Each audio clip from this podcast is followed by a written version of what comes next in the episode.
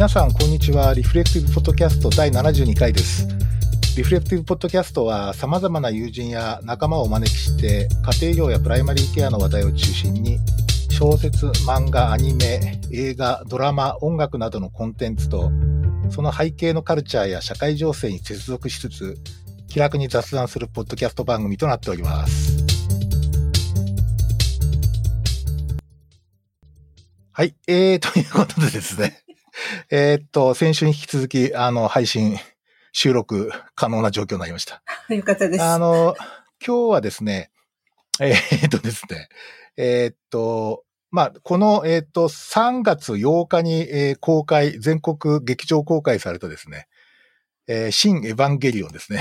これ、まあ、これ超話題になってて。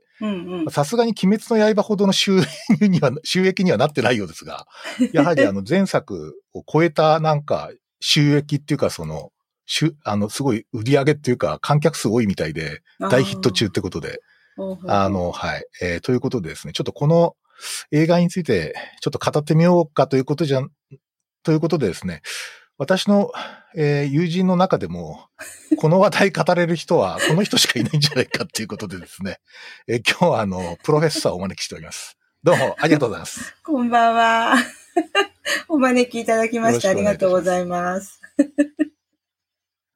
あの、プロフェッサーはまあどっちかっていうとあの、韓流ドラママスターっていう感じい なんですけど、やいや、なんか、韓流ドラマよりこっちの方が多分歴史は長いんですよね。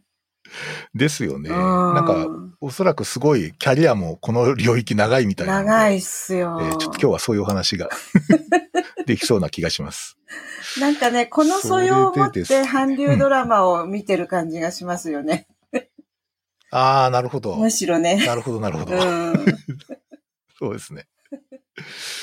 いやーもうちょっと韓流ドラマも、ネットフリックス単独で見てももう次々となんか出てきて、もう間に合わないですよ。う とてもフォローできないぐらいたくさん来てますよね。本当にそう。なんかもう韓流ドラマのためだけにね、い生きられないからさ。確かに。うん。ちょっとそれだけではご飯が食べられないっていうご。飯食べらんないからさ、稼がないといけないし。そうですね。大変です、だから。それでですね、はいえっ、と、この、えっ、と、新エヴァンゲリオンに関して言うとですね、うんえっ、と、実は若干その私たちと、まあ、ある意味関係があるとも言えて、うん。その例えばこの監督の庵野秀明っていうのはほぼ我々と同世代、もう、まあ同時代を生きてる人ですよね。ジャスと私同い年だから。そうですか。だってさ、あの、あちょい上なんですけど。あ、そうなの？あの、安野さんってさ、共通一時第一次世、第一回目の人なの。だよね。なるほど、なるほど。そうって書いてあってエッセイに。でうん、私も同じなんですよ。共通一時第一回目の人。で、うんもうそっからね、あの、そして入大学に入ったらね、あの、なんて言うんですか、大学に入って、あれを見たんですよ。あの、ガンダム。映画館でね、大学生の時に。で、なんかすごいびっくりしちゃって、私、えあの、え？っていうか、いやいや、なんかそれまで見てたやつっていうのは仮面ライダー、ウルトラマンでしょ？あの、ウルトラ Q から始まって、こうずっと見てきたわけじゃないですか。はい。怪獣のアニメ、アニメじゃない、あの、なんか特撮を。で、アニメも、もうどんどんなんかいろんなものが出てきて、マジンガー Z とかね。そういうの出てきて、弟たちとあ、で、ヤマトとかも見て、ずーっとそうやって見てきて、それで初めての世界観だったわけですよ、ガンダムっていうのは。あ、なんかガンダム、なんかロボットに乗る少年がこんなにも成長する話ってあるんだみたいな。で、あの、なんか映画館で見てすごいびっくりして、で、思ったらなんか安野さんも同じようなこと言ってて、やっぱり同じだったなみたいな。そ、そこから同じだなって思い出したので、なんか、あの、すごくシンクロしてる感じが、あの、そもそもあるんですよね。そうですよね。うん。あの、今回だからおそらくですね、うんその安野さんの、安野監督のなんか歩みとか、とか内面とかですね、うん。まあこの年代に到達しての総括とか、そうそうそう。なんかそういうことをむしろその今回のうん。新劇場版、新エヴァンゲリオンでは、うん。あの、僕はちょっとむしろ見てしまったのが一つと、うん。あともう一つはその、先日3月の22日にですね、うん。えっ、と NHK でですね、うんプロフェッショナルの流儀っていうので、うんまあし4年間ぐらいかなそう庵野監督を追っかけたっていうドキュメンタリーが、うん。まあ放映されて、うん。それも結構ね、ちょっとすごい見入っちゃったんですよね。私なんか3回見たよ、あだれ。から結構、うん ええすごい。なんかあの、オンデマンドで見ちゃいました。いやー、うん。ああ、なんかその番組の話からしようかな。あ そしたらなんか、いいですね。はい。プロレスさん、先生はあの、どの辺が一番あれですか？なんかあの、ドキュメンタリーでこう、ちょっと来たな、みたいな感じですか？いや、なんかね、あの、な感銘受けたっていうか。感銘を受けたのはね、なんだろう、あの人、進撃の巨人みたいな体好きしてますよね、動き方とか。確かに、そうですね。ちょっとこう、せちょっとそ、反ったような顔、そう体好きですよね。カシャン。カシャンカシャンみたいな感じで動くじゃないですか。動きがなんか特撮みたいな確か。に、確かに。もうそこからなんかあの、に。もうすでにもう身体が。すでに。で、顔、顔の感じもほら、ちょっと独特な感じでしょ？なんかあの、日本人離れしてるっていうか。うん、そうですね。ね。ああの、もうビジュアルが、しみじみあんなにちゃんとビジュアルを見たのが、なんか初めてっていうか、顔だけしか見たことなかったから、それまで。そうですよね。うんうん。それで、あの、立ち居振る舞いが本当に変わってる人だなって思う。あとですね、私ね、あの、確かに言われてみると確かになんかそうですね。でしょ？変わってるでしょ、で、あの、あん、あんのもよこさんにものすごい感銘を受けました、私。うんうんうんうん。あの立ち居振る舞い、雰囲気、あの人でなければ多分安野さんを支えられなかっただろうな、みたいな。そういうこととか、あの、うん安野さんも含めて、あ、もよこさんも含めて同世代だから、言ってることの一個一個が、なんかこう、ああ、わかるわかるみたいな 感じになって、そ、そこがまあ、まずナンバー1ですね。次が、あの、なんか最後の捨て台詞が、ちょっと面白かったですね。大体このプロフェッショナルって言葉が嫌いみたいうん。いいですね。うね、ん言。ってましたよね。確かにね。うんなんか、オタクとプロフェッショナルはちょっと違うからなあ。、違うんですよ。どこが違うと思います？そういうね親分、うんどうですかね？うん。なんかその、プロフェッショナリズあんムとオタまりなんかクイズム。外考えないとこかな。うーん。そこ面白いですね。そう。私が思うにはね、あの、お金を使うかお金を儲けるかっていうことで、基本は違ってるはずなんですよ。なるほどだ。って、オタクって究極のアマチュアリズムじゃないですか。アマチュアの人でしょ？なんか、プロフェッショナルの対極にあるのがオタクだと思うんですよ、私。なんか、なるほど、なるほど。あのーすごいこう消費、消費者じゃない？オタクって。もうガンガン消費する。う。うんん。で、うん。本当にプロの対局にある、あの、うちの、あの、同僚の A 先生はプロフェッショナリズムの専門家なんですけど、いつもその講義を聞くと、ああ、そうでした、そうでした。はい。講義を聞くと、オタクとは真逆で、私はやっぱりオタクだなっていつも思っち 面白い。そうですね。うんそうそうそう。それでもね、重要な論点ですよね。ゃう。うん。なんか、プロフェッショナルとオタク、オタク、まあオタクイズムっていうかオな。タクイズム。ギークっていうか。うん。うん。まあ、まあ生きていく上には両方必要だとは思いますけどね。そうですよ。うんやっぱり不要不急なんですもん、オタクって。僕はですね、うん。あの番組でうん。一番感動したのは、うんあの最後の、その、えっ、と、試写スタッフ向けの試写の時に、うんうんうん。まあ、その、なんていうか、この業界の、こう、なんていうか、し樋口真嗣監督とかですうんね、うん。あの辺の大物がみんな泣いていたっていうところと、ああと終わった後に、庵野もよこさんが、うんその庵野監督に駆け寄ってあ。、うん。もう目見つめながら、よかったよかったって拍手してたん でその、それをなんかなかったことのようにふーっと向こう行ってしまう庵野監督っていう。なんか どうしていいかわからない感が。本当におかしかった、あれ。そうそうそう あれめちゃくちゃ、ちょっと鳥肌立ちましたけどね。鳥鳥肌。ああ、なんかあのすごい愛されてんなと思ったんですよ。あの、あのオタク全開で、やっぱ受け止めてもらえる安心感があるんだろうね。もう完全にワンコだよね、うんワンコ。確かに。そうですね。いやあの、安野さんー。が、あ、えっともよこさんがさ、あの、うん。あの、うん出会った時に、あの、いや、この人私がいないと死んじゃうって思ったっていう、あの、食事、食事がぐちゃぐちゃで。あの感じがすごい、なんて言うんですかね。あの、ああ、なんか、もよこさんはすごいなって思いましたよ、私は。うんうん。いや、本当に札幌ポテトをざーっと食べてるっ、って現実に見てびっくりしました。私も、ああのあれ、あの、ら確か監督不行き届きに出てくるんだけど。そうそうそうそう。そうなんだよね。そう、あれはちょっとびっくりした。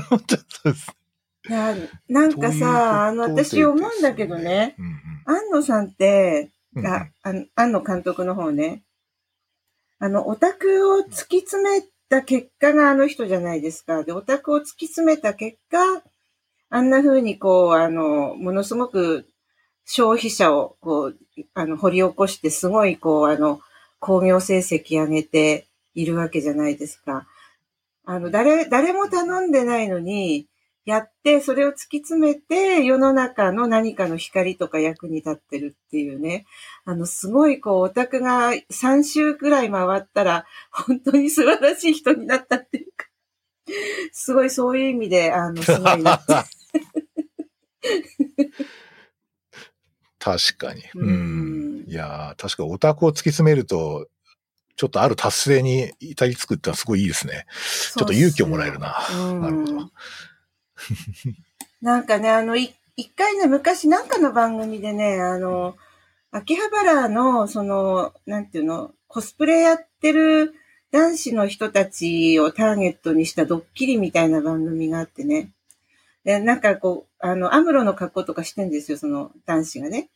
で、その、そのはい コスプレしてる人の前で、あの、女の子がだ何かに襲われるみたいなシチュエーションを起こして、で、うんじゃあそのコスプレイヤーのオタクの人はどうするのかっていうのをモニタリングするって番組があって、でそしたらさ、あの、5人中5人が全部立ち向かっていくわけ。その、なんか女の子を襲襲ってる、はい。そのなんか悪な感じに。はい。あの、全然ひ弱な感じなんだけどね。で、なんか、私はさ、あの、安野さんにそういうのを見ちゃうわけ。なんか、頑張って頑張って立ち向かっていくみたいな。いじらしさみたいな。なるほどねう。ん。いや、確かに、それでこうね、逆になんか打ち砕かれてデプレっちゃうっていう、うん、そうそうそうそう。デプっちゃうっていうのあるわけですよね。そうなんですよね。純粋だからさ。さて、それでですね、うん一応あの、ちょっと今回そういうはことなんで、少し、あの、庵野監督の話から入ったんですが、はい。えーっと、ちょっと作品の方の感想っていうか、ちょっと、えーっと、印象からちょっと行きたいんですけど、はい。えーっとですね、おそらくね、うん。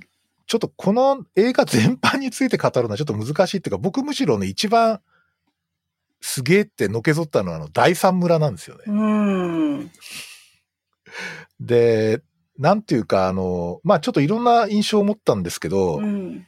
あの、まあ一つは、えーっと、あれ、要するになんつうか、なんとなくその普通に見てると、こうなんかこう、昔の良き日本の共同体みたいなものが、うん。何かこう、癒し的なものをうん。提供しているみたいな風に、ちょっと見えちゃうじゃないですか。うん。だけどなんか、ちょっと僕はそんなことは絶対庵野監督書くはずないと思っていて、うんうんあ描くはずないと思っていて、うんうん最初からちょっとなんかこれはあるぞって思いながら見てたんですよ。要するに素直にはあんまり見てないっていう。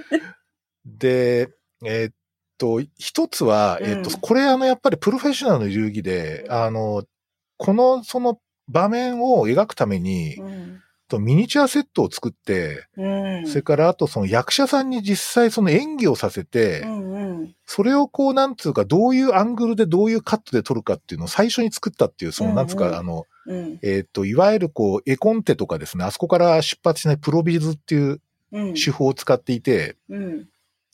だからなんか、どっかで見たような、こう、アングルとカットのこう、切り替え方っていうか、これ、シン・ゴジラだなと思ったんですよ。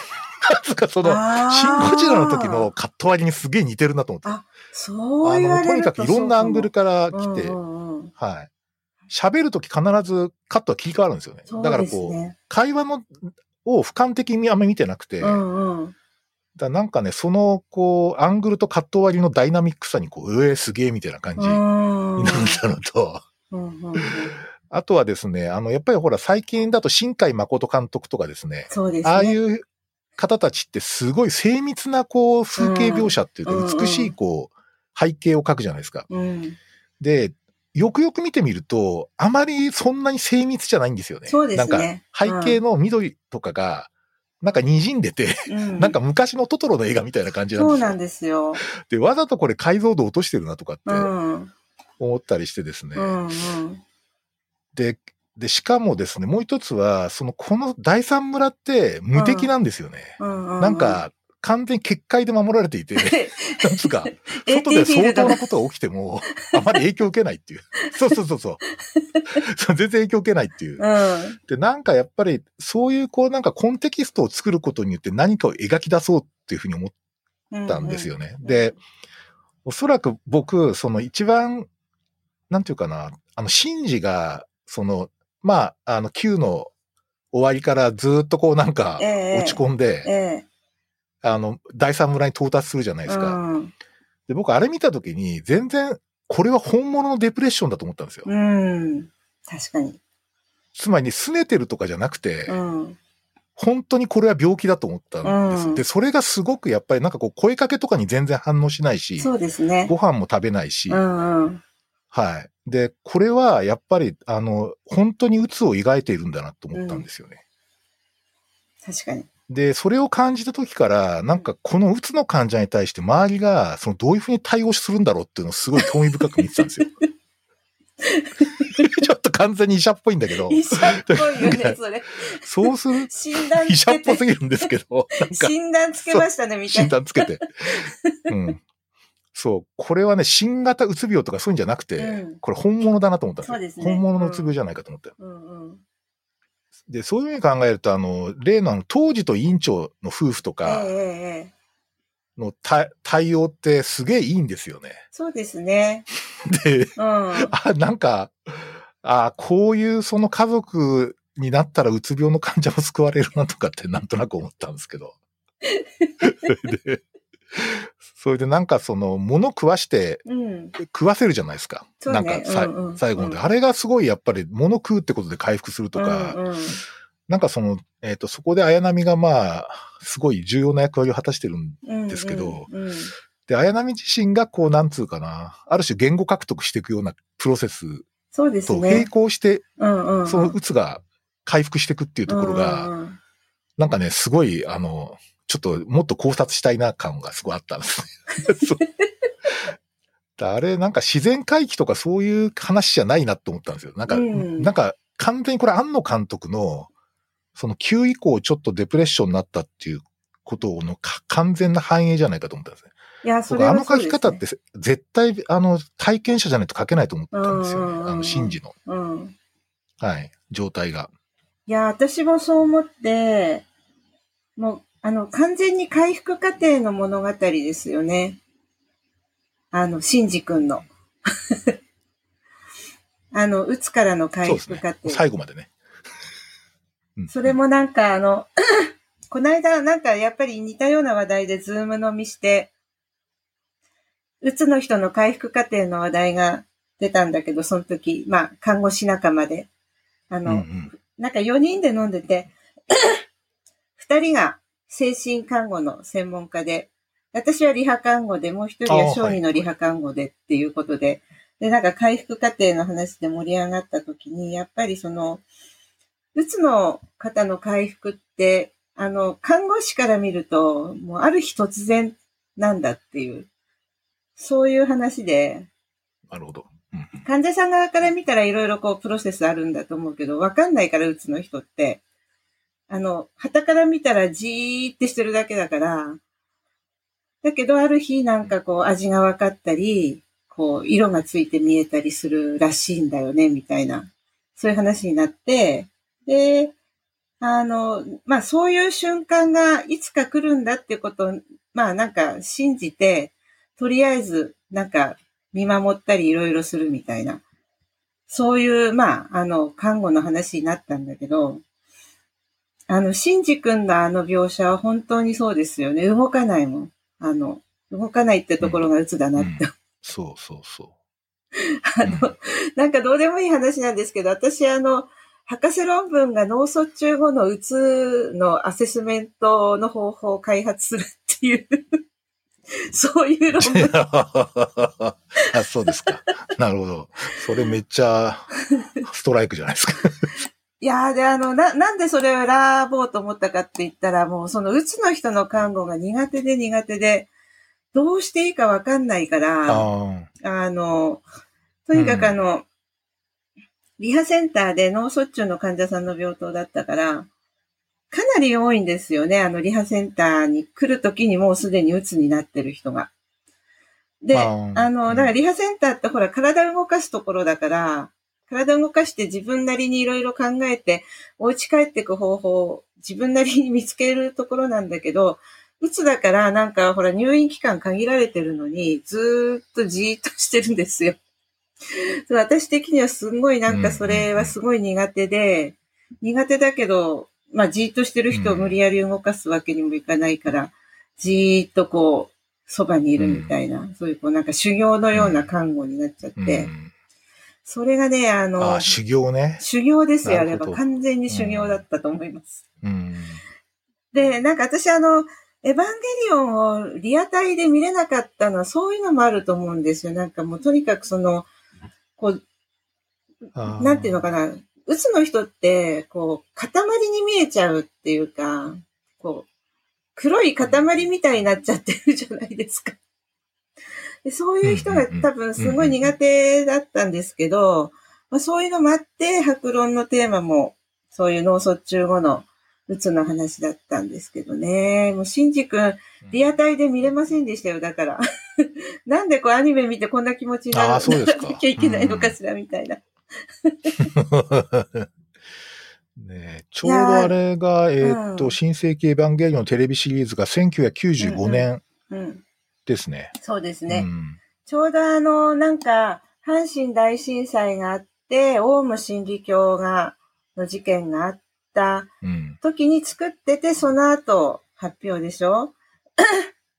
でも、折しもなんかこう、あの、バブルも弾けちゃって、あの、みんながこう、閉塞感に満ちてったところに、あの、またものすごいなっていうか、こう、どうしたらいいのみたいなアニメが出てきちゃったみたいな。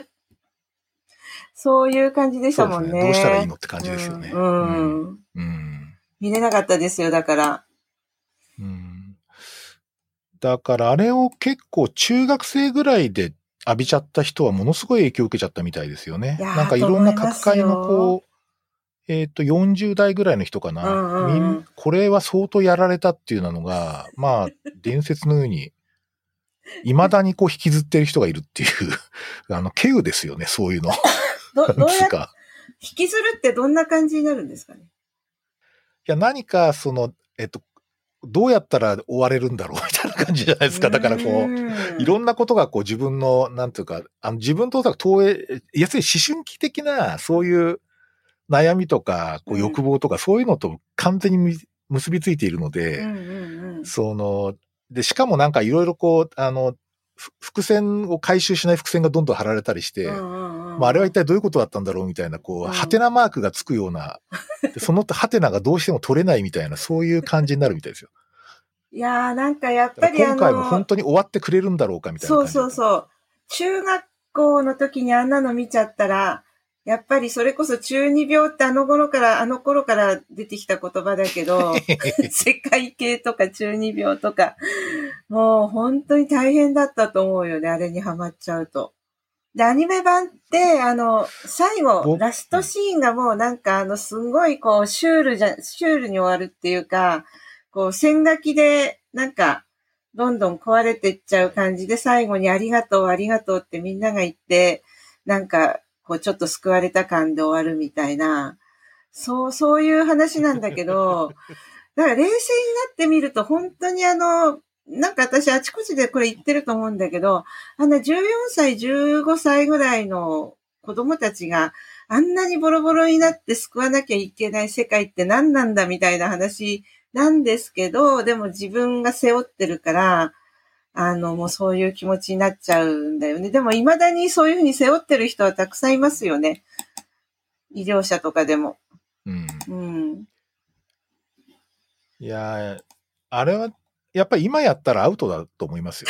あんな少年を、なんつうか、あんな風にこう、もてあそぶような、そういうこう、ドラマってやっぱりちょっとチャイルドアビュース的な感じになりますからね。そうそうそう。なんつうか、やっぱりちょっと今だとアウトかなって感じが、いや、アウトですよ、本当にあれは。90年代だから。うん。うん教育虐待だと思うんですよね。なんかもうそもそもがあの、うん玄道っていうお父さんがまた、あの、ほら、どうにもなんない人じゃないですか。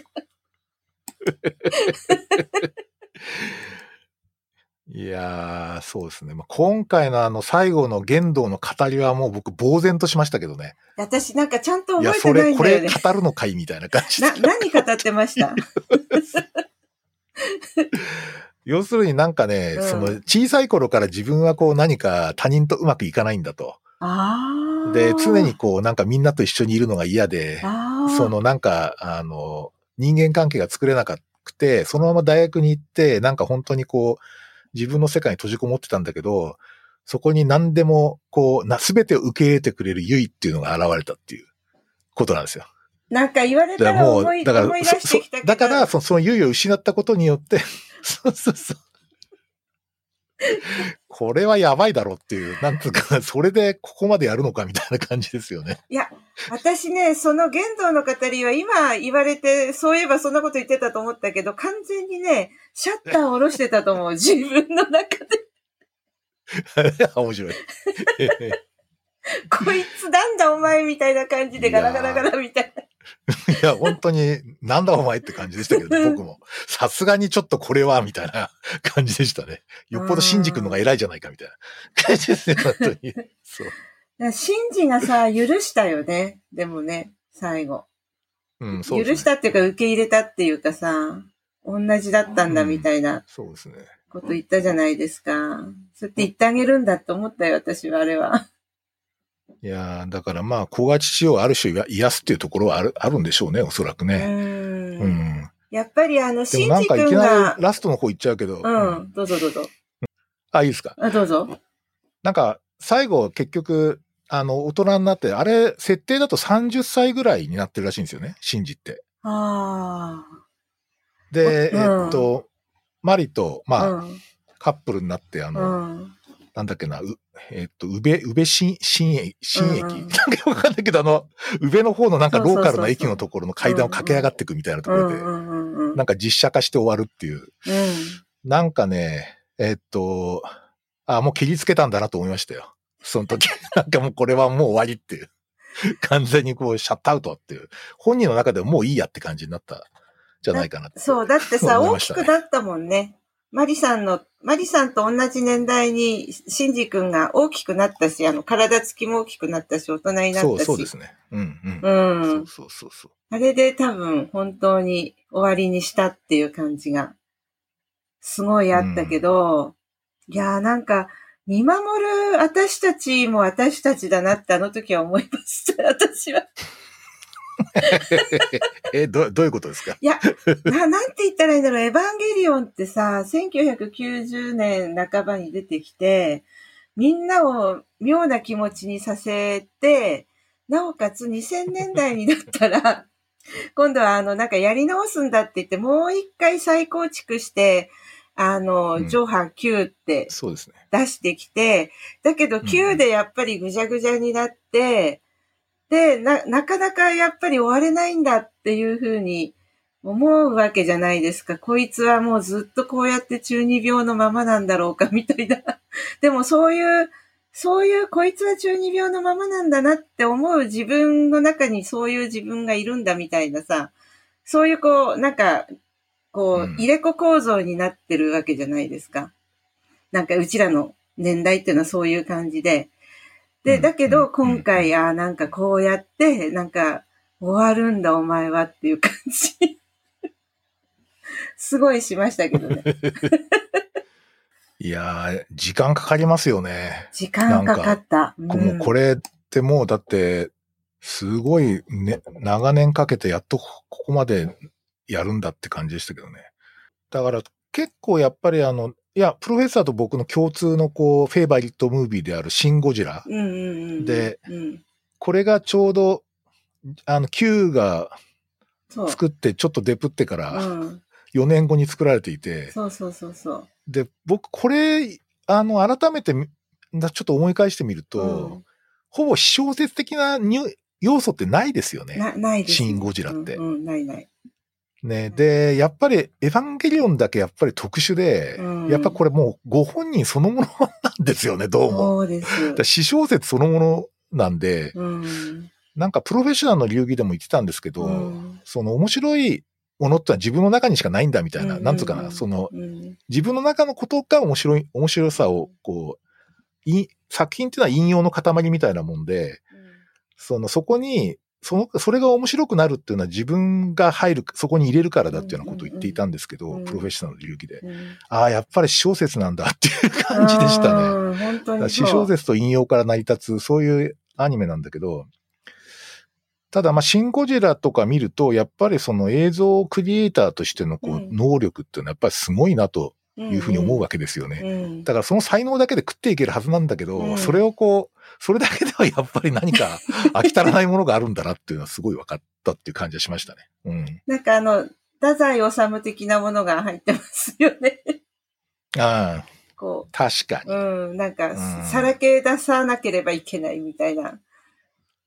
なん、なんつったらいいんだろう。そうですね。あの、もうエヴァンゲリオンはポートフォリオだと思ってるので、安野さんの。なるほど。そう、ライフポートフォリオ。そう 確かに。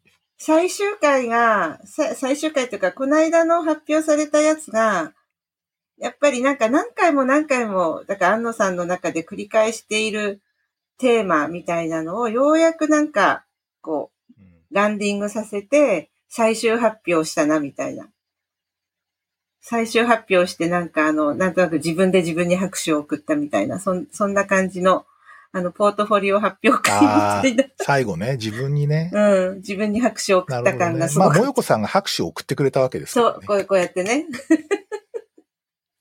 そうそうそう、こうやってこうやって。そう。よかったーって言って。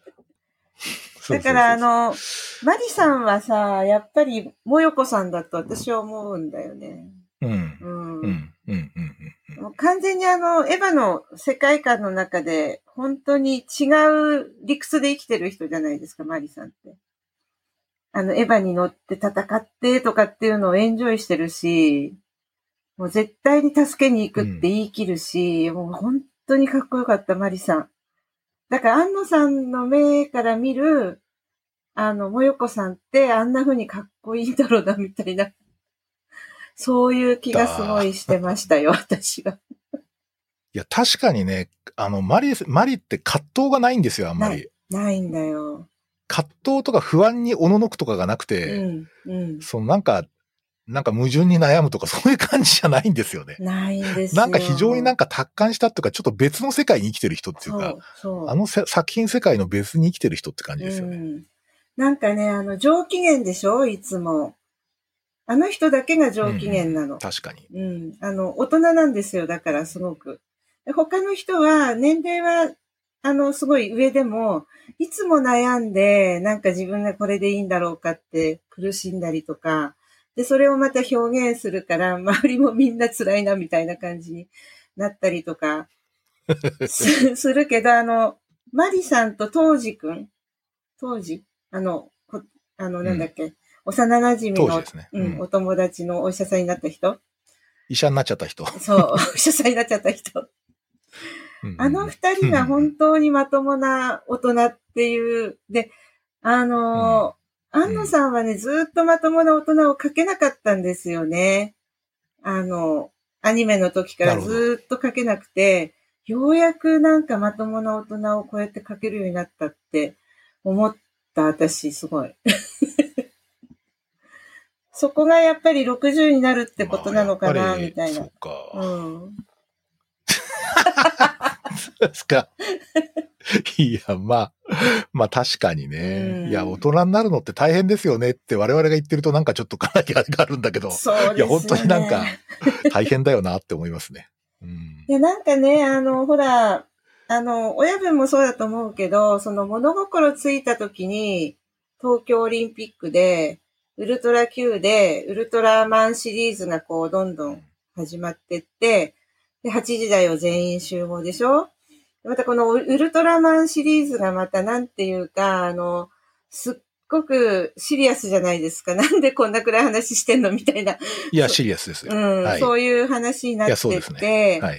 そうしたら、あの、宇宙戦艦ヤマトで、宇宙、あの、地球滅亡まで何百何十日とかカウントダウンされつつの、ええノストラダムスの大予言真に受けるみたいな、そういう、そういうね、なん、なんて言ったらいいんだろう、こう、あの、セカンドインパクトとかサードインパクトってもう出さざるを得ないんですよ、安野さんは多分。そういう世界観でもう育ってきてるから。本当に。それが、あの、ああやってちゃんと未来に向いて人を信じられるようになるってお前は頑張ったな、みたいな感じ。もよこさんじゃないけど、いやー、本当あれっすよね。うんいやー、だから僕なんかあの、ほら、その、それこそ、その直後っていうか、ごく最近ですね、あの、2023年にうんなんと新仮面ライダーを脚本監督するっていうふうにニュースが出てですね、もう僕はあの声を上げてですね、立ち上がってしまったんですよ。なんかその、そのニュース見るときに、なんだとみたいな感じですね。いや、もう、なんかね、ちょっとこれ難しい、ちょっと解釈が難しいんだけど、とにかく、うんあの、まあ、ちょっとエエヴァンの話じゃなくなっちゃうんだけど、その彼が、そのなんか編集したこう、トリビュートフィルムっていうか、その予告予告っていうかな、そのえ仮面ライダー1号の時の、その最初の方の 編集した、こうなんとか映像があるんですよ、え数分の。ええでね、それがね、もう、俺が本当になんつうか 仮面ライダー一番こかっこいいじゃんってところが全部取り上げられていえて、もうツボを押さもうちょっとね、鳥、また鳥肌立っちゃったんですよ。同じじゃんみたいな感じで。いやー、だから、シン・ゴジラを見たときに、ちょっと僕嫉妬したって言ったじゃないですか。うんいや、こういう映画俺作りたかったみたいな。うんうんうんうん。で全くそれと同じような感想を、いや、なんで俺の、俺のやりたかったことを決めやってるんだみたいな感じがですね。やっぱりなんかすごいしたんですよね。やっぱりあの、やっぱりなんか、やっぱ同時大臣なんですよね、やっぱね。うんおオタクの心を一番分かってるのはオタクですから。もう、どこに燃えるかっていうことを知り尽くしてるわけですよ。あの、安野さんはね。うん。だからそこをこうついてくるわけですよ。で、それをやるんだってもう振り切っちゃったわけだから彼は。新ウルトラマン作って、新仮面ライダー作ってでしょ全部こう、あの、リビルドするわけだから、これオタク好みに作り変えるぜ俺はって話じゃないですか。いや、僕もね、そう思う、覚悟っていうか、もういいや、好きなことやるぜって感じだったんですよ。うんうんうんなんか、そういう感じがしたの、すごく。シン・ゴジラで、あの、私は好きにした、お前も好きにしろっていうのを受けての、あ今だなね。そうです。確かに。う。うんんあの、新ウルトラマンもあの、発表されると思うんですけど、新ウルトラマンよりやっぱり新仮面ライダーの方に燃えるんですね、親分は。あ、いや、そんなことないですよ。やっぱりあの、新ウルトラマンもすげえ楽しみです。楽しみです。いや、マジ楽しみですけどね。なんかあのうん庵野監督ってう、んなんか、あ、ウルトラマンと仮面ライダーがとにかく死ぬほど好きなんらしいんですよね。だから、なんか、あの、コスプレもしてたし、実際自分でウルトラマンになってあの、アマチュア時代のフィルムもあったりするわけで、だからまあおそらく愛情は二つ同じぐらいあるんだろうなっていうふうに思いますよ。だからすごい楽しみです。はい。ウルトラマンっぽいよね。あの、安野さんって、なんかやっぱりあの、巨神兵とか、あの、進撃の巨人とかウルトラマンとか、なんか、本当に動きがもう一体化してるっていうか。確かになんか進撃の巨人の巨人がこう走る時の雰囲気にちょっと似てるんですよね。似て確かにね。るんだよ、似てるんだよ、本当に。あの体つきとか、歩き方とか走り方が。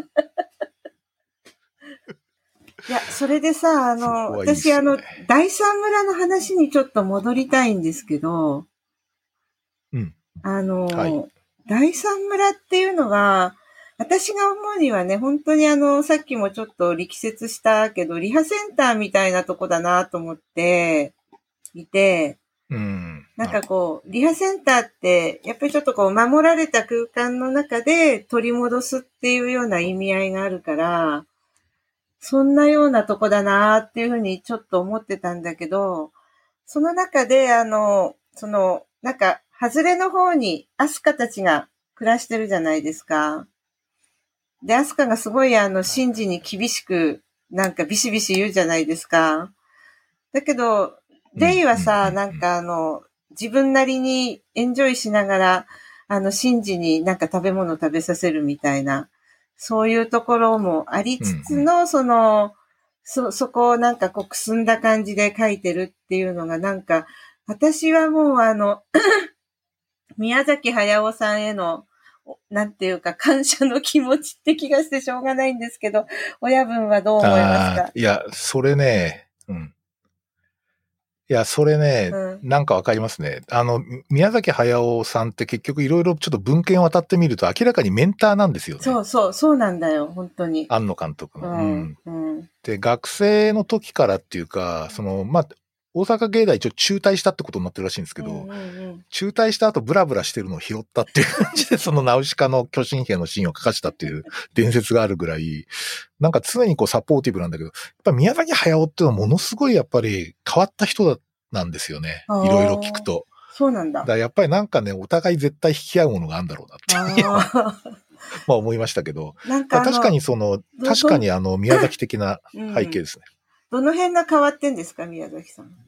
え、やっぱりなんか、こう、あの、例えばですね、えっと、あの、ちょっと先生覚えてらっしゃるかどうかわかんないけど、あの、えっと、最初の古い方の劇場版の方に、で、うん。その、ネルフの本部にうん、こう、なんか、軍がこう、押し、攻め入ってみんな殺しにしちゃうじゃないですか。その覚えてます？うん、覚えてます、覚えてます。で、実はあのシーンって、うんその宮崎駿が、実はその、チャゲアスカのミュージックビデオを作ったんですよね、宮崎駿って。ナウシカの後に。で、その時の、そのすごい残酷な描写があるんですけど、もうちょっとアニメじゃ描けないような、そういうこう、なんか人を惨殺していくような場面があるんですけど、それにすごい影響を受けたって話があるんですよ。で、だから宮崎駿って実は結構とん、とんがっていて、うんその別にその、なんかトトロみ、トトロもまあ見ようによっちゃ恐ろしいところあるんですけど、うん。まあなんというかその、育児グッズとしての、とあの、ジブリアニメとは全然違う世界の人だというふうに見てますね。うんまあ、ナウシカの原作の漫画もかなりな世界観なんですけど、あれはちょっとやっぱり変わった人だと思います。かなりなんか、特殊な人だと思ってますね。えやっぱりあの、鈴木プロデューサーが手綱を短く持ってたのと、高畑さんがもっと変な人だったから目立たなかった。えああまあそうらしいですね。うんうんうんうん。ものすごい変人だったって話ですよね。高畑さんはやっぱり変な人だと、やっぱり思いますよね、アニメ見ててもね。かぐや姫とか、ああ、なんかおかしい人だって思いました。そうそう。まああの系譜の人ですよね。よね庵野監督もね。うん結局。ううん。ん。うん。多分、でも庵野監督の次はいないですよね。庵野監督うんでジブリの流れを継ぐ人は多分いないかなって私は思うんだよね。確かに今のそのアニメ監督って、まああの、例えば片渕素直さんとか、あの、うんえっと、この世界の片隅にを撮ったうん。とか、あと谷口五郎さんって言って、あの、ルルーシュとかですね。そういうのを作ってる人たちってやっぱり職人なんですよね。そうですよね。あの、だ自分は入ってないですよ。うん。自分は入ってないっていうか、なんかやっぱ宮崎アニメって絶対宮崎駿自身の何か思想が入ってるんだけど、入ってる。なんかね、やっぱりちゃんとあの優秀な脚本家を立てて、うんうん。でそれをアニメに、あの、すごいクオリティの高いアニメに仕上げるっていう、うんうんまあ職人的なところはすごいあるので、今のアニメ監督のすば素晴らしい人たちって。だからおそらくそういう点では、こう、私小説的な、なんか、ものが、こう、なんか散り、散りばめられるようなっていうか、つまり作家性っていうか、うん。そういうアニメ監督って確かに最後かもしれないですね。いや、うんそう思いますよ、本当に。だから量産もできないし、あの、作品書くたんびになんだかおかしいことになっちゃうし、後継ぎは多分作れない感じ。そう、破綻がすごい。破綻が本当にすごい。なんか、今のアニメって、だから、こう、多分、計算され尽くした脚本で、それを綺麗に書くって、それはそれで見ててすんごい、あの、気持ちいいし、もう一回見ようっていうふうに思うんですけど、最近、ディズニーの瞑想がすごくてですね、ディズニーアニメの。ああ、そうなんですか。うん。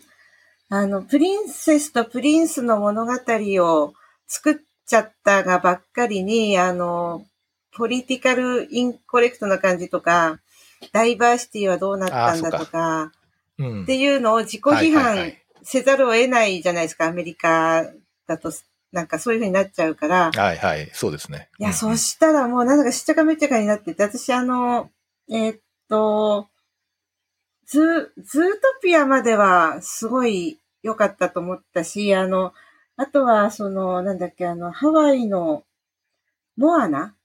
モアナっていうアニメまでは、ものすごくそこを苦しみながらも、しっかりリスペクトして作ってる感はあったんですよ。予定調和ではあるんですけどね。でもディディズニーだから予定調和でいいんだけど、そっから先がものすごい迷走してて、この間、あの、ラーヤと竜のなんとかっていうあの、えっ、と、アジアを舞台にして、その竜、竜の、あの、置いてった、あの、なんか玉を見つけて、それで世界を救うみたいな女の子のディズニーアニメを見たんだけどさ、大丈夫かな、ディズニーって思います。なんか、もう、徹底的にプリンスを否定してるの。あの、権、権限のある、権利のある男性を完全に否定してるから、かっこいい王子様が一切出てこないんですよ。でも延々とシスターフットの話だから、いや、シスターフットもいいんだけどさ、私はそのシスターフットを見るためだったらディズニーは見ないよって話なんですよ。うんすごいなんかアメリカが頑張ってる感じがすごい。確かにね、ごく最近の、えーっと、日本のアニメとかでもやっぱり、まあ、あんまりヒットしてないけど、今テレビで、うん。あの、や、テレビっていうか、その、えーっと、ノイ、えーっと、ネットフリックスでまあやってる、うん。あ、ネットフリックスだったかな？えーっと、アマゾンプライムだったかな？えーっと、バックアローっていうのがあるんですけど、その、それは、谷口五郎監督って僕一、あの、まあ今で好きなアニメ監督の一人なんですけえど、えあの、明らかにダイバーシティ意識してるんですよね。ああ。明らかに出てくる人がいろんな人種の人いるっていいう感じで。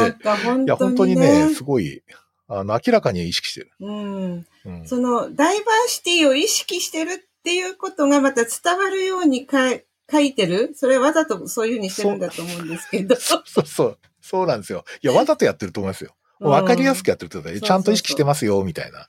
そう。んなんかこう、だから、あの、ちゃんと旗立ててるっていうか、大丈夫、安全ですみたいな。まあそうですねうん。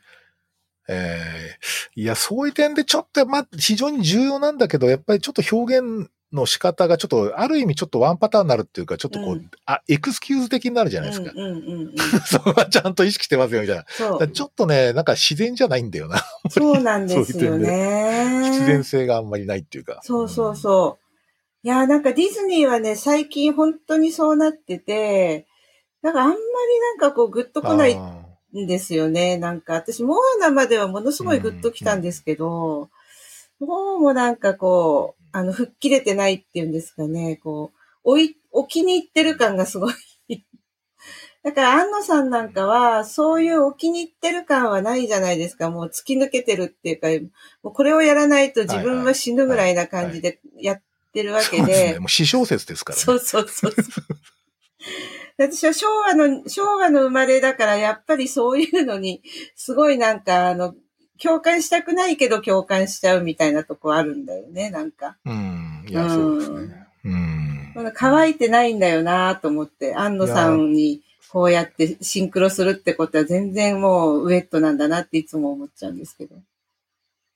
うん。うん。いやーだからシスターフット的なこう観点から言うと、うんまあなんていうか、あの、律子と美里っていうのは一つそういう関係もあるとは思うんですが、そうですね。あの、まあなんていうか、あの、えっ、と、9番だとなんかこう、律子と玄道っていうのはなんか特殊な関係にあったって話になってるんですけど、うんうんうん今回そうじゃないですよね。なんかあんま関係ないっていう感じだったんで、なんかそうみたいですね。まあそこはちょっとこう、女性の、うん、そうそうそう。そこはすごい、あの、そういう視点でも見れたなと思いますね。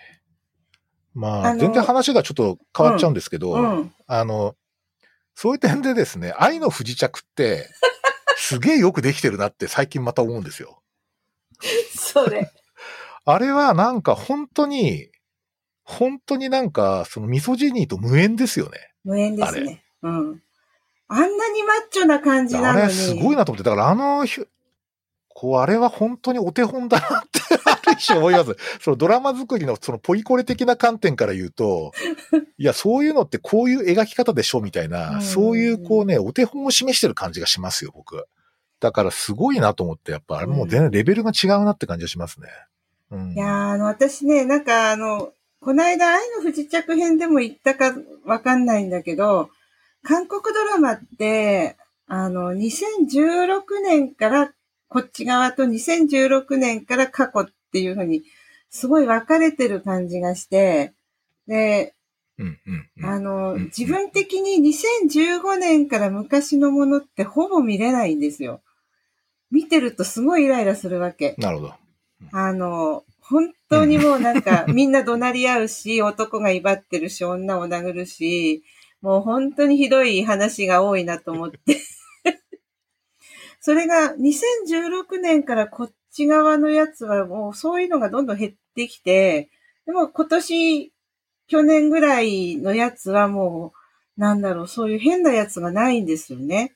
なんか韓国のその、そのドラマを作る人たちの意識が本当に変わってきてるんだろうなってすごい思う。なんかねえ、まあ、日本のドラマとかって、ちょっと実は最近またちょっとそういう観点から見てみようかなって気分になってんだけど、なかなかあの、ちょっと 結構あのリアルタイム、ネットフリックスでやってるわけじゃないので、なんか地上波のドラマってちょっと追っかけにくいんですよね、すごい。そうなんですよね。ちょっと録画してまで見る気になれないんですけど、まあちょっと追っかけてみようかなとは思ってます。うんいや、韓国はなんであんなにこう、リニューアルできたんですかね。あの、そうですね。うん、うんミソジニーの扱いとかが。はすごいですよね。う。うんん。本当に。もうどんな、米、なんか、ヨーロ、欧米のその映画とかってどっちかとそういうのは透けて見えちゃうところがあるんですけど、うんうんうん。愛の不時着って、うん。なんか構造上それをこうちょっと、なんとかな、その物語の構造上それをちゃんと、なんとかこう、あの、保証してるっていうか、うんうん。保証しているので、そのなんか不自然さがあんまりないんですよね。なんかこう、言葉でこう何かそういうことを否定するとかじゃないじゃないですか。うんうんうん。だからそういう点ですごいっていうか、あの、ねおそらくあの女性が不快になる場面が一つもないんじゃないかって話がありますよね、あれ。一つもなかったですね。全然ないでね。ですすよね。うん。なんか最近のドラマってでも、あの、女性が不快になるっていうのが、いや、まあ、ちょこちょこあるんだけど、だけど主人公を不快にさせるっていうより、あの、なんか、最近見たやつだと、あの、青春の記録っていうパク・コボムさんが出てるドラマをちょっとずーっと見てたんだけど、うん。主人公の女性を不快にさせるような言動はないんですよ。主人公のお母さんを誰かがなんかその、なんか言って、そのお母さん世代の人をこうやって貶めるみたいな。悪役の人はすごい出てくるんだけど、そこら辺がものすごくこう区分けされてるっていうのかな。世代、世代ごとの書き分けがすごい感じが、ちょっと最近してますね。この青春の記録っていうドラマに出てくるパクゴボボムさんは、その、キャラクターとしてもう陽気な怒り真治みたいな感じの、あの、すごい自分にすごい 悩んだり不安を持ったりしたり、あと、お父さんとの確執もすごいんだけど、うん、結局なんかすごい楽観的で自分に対してこう正直に生きていくから、すごい最後は、あの、お父さんともしっかり会話で和解して、あの、こう、地位をちゃんと掴んでいくっていう、まあ、サクセスストーリーの一つではあるんですけどね。相手役の女性の人は、身を引くとかそういうことで別れるのではなくて、あ、別れ、あ、これは、あ、別れちゃうんですけど、ごめんなさい。見てない人はネタバレになっちゃうんですけど、あの、その、わ、別れ方がですね、綺麗なんですよ。なんかあの、自分は、あの、自分のキャリアをちゃんと作っていきたいから、あの、まだそういうタイミングじゃないんだよねって言って、あの、一回さよならするみたいなことがスラってこう書かれるっていうか、いや、なかなかに本当に雰囲気が変わってきたなって思うんですよね。うん。うん。まあ、またちょっとぜひ、いくつか課題の、えー、っと、韓流ドラマ紹介していただいて、またそれを 僕も見てですね、またちょっとディスカッションする機会を作りたいと思っております。ありがとうございます。エヴァということで、結構ね、話題は多岐にわたってですね。はい。一回、もう1時間ぐらい経っちゃったんですけど。そうですね。なんか、あと、言い残したしたいことありますか？エヴァンゲリオンに関して。エヴァンゲリオンは、えー、っと、ちょっと待ってください。私はこのこのノートをちょっと確認をしていきたいんですけれども。あ、そうそう、あの、シスターフッドとか女性の取り扱いとかっていうことにちょっとだけ触れていいですか？あの、はい、今度の今見た映画って、その、愛の不時着じゃないけど、あの、女性の描き方だったりは、すごく、あの、礼節を持ってましたよね。あの、すごくしっかりと、うん、リスペクトがあると思ったし、あの、あの、なんだろう、ミサトの最後の終わり方だったり、リツコの、あの、なんかまとめ方だったりっていうことも、なんか本当にあの結末としてはリスペクトして終わってるっていうのかな。ミサトの最後はですね、本当にナディア、不思議の海のナディアと、への、すごいオマージュだっていうふうに思ってて、あの、ノーチラス号のネモ船長みたいでもあり、その宇宙戦艦ヤマトみたいでもあったんですけれども、あの、あの終わり方をその、ミサトにさせる安野さんっていうのは、本当になんだろう、こう女性に対して、あ女性に対してってまたまあ、そういうのを強調するのも感じ悪いんだけど、こう人間に対してすごくリスペクトがちゃんとこう表現できるだなってすごい安心したというか良かったなってすごい思ったのが一点と、うん、もう一個はあの、冒頭の10分間のところで、その若いあの、男性がエンジニアみたいな人が一生懸命、あの、PC 操作して、あの、迫り来る敵を何とかしようっていう時にもう、無理だ無理だって、無理無理無理って言いながら、あの、知った激励されるじゃないですか。あの、ミサトとか、あの、リツコとかに。で、あの、で、無理だって言いながらやり遂げる。あの、なんとかやり遂げるってあの感じがすごく今の人だなっていうすごく今の人はこういう感じだなっていうのをすごい思った、なんか、あの、なんか的、的確に書いてるっていうのかな。うん。そこはちょっと最後言言っておきたかったかなって思いましたけど。うん、はい。ありがとうございます。はい。ということで、えー、っと、ちょっと、そろそろお時間になったんですが、あの、本当僕もなんかすごい久しぶりにこうなんつうか、あの、ちょっとある種解放感があった映画だったんですよね。うんうんうん、そうね。アニメ、あ、Q がちょっとね、終わり方がこうなんか、ガーって感じだったんで、自分的には、あこれはいい感じだな、みたいな感じで、うんもういろんなことが見えたなっていう。まあ、やっぱりなんか、うん、あの、監督自身と切り離すことはできない作品なんだなっていうふうにはすごい思いましたね。うんそういう点で、その、やっぱり、あの、安藤監督、僕とプロフェッサーの、まあ、同世代の人なので、うん。まあ、ちょっと今後も注目していきたいと、まあ、ある種のロールモデルにはならないけど、まあ、なんか同じ世代の人がどう生きていくんだろうみたいな、そういいう関心を持ってちょっと眺めていきたいと、見ていきたいと追っか、追っかけていきたいと思ってます。はい。はい。じゃあどうも今日はありがとうございましたあり。がとうございました。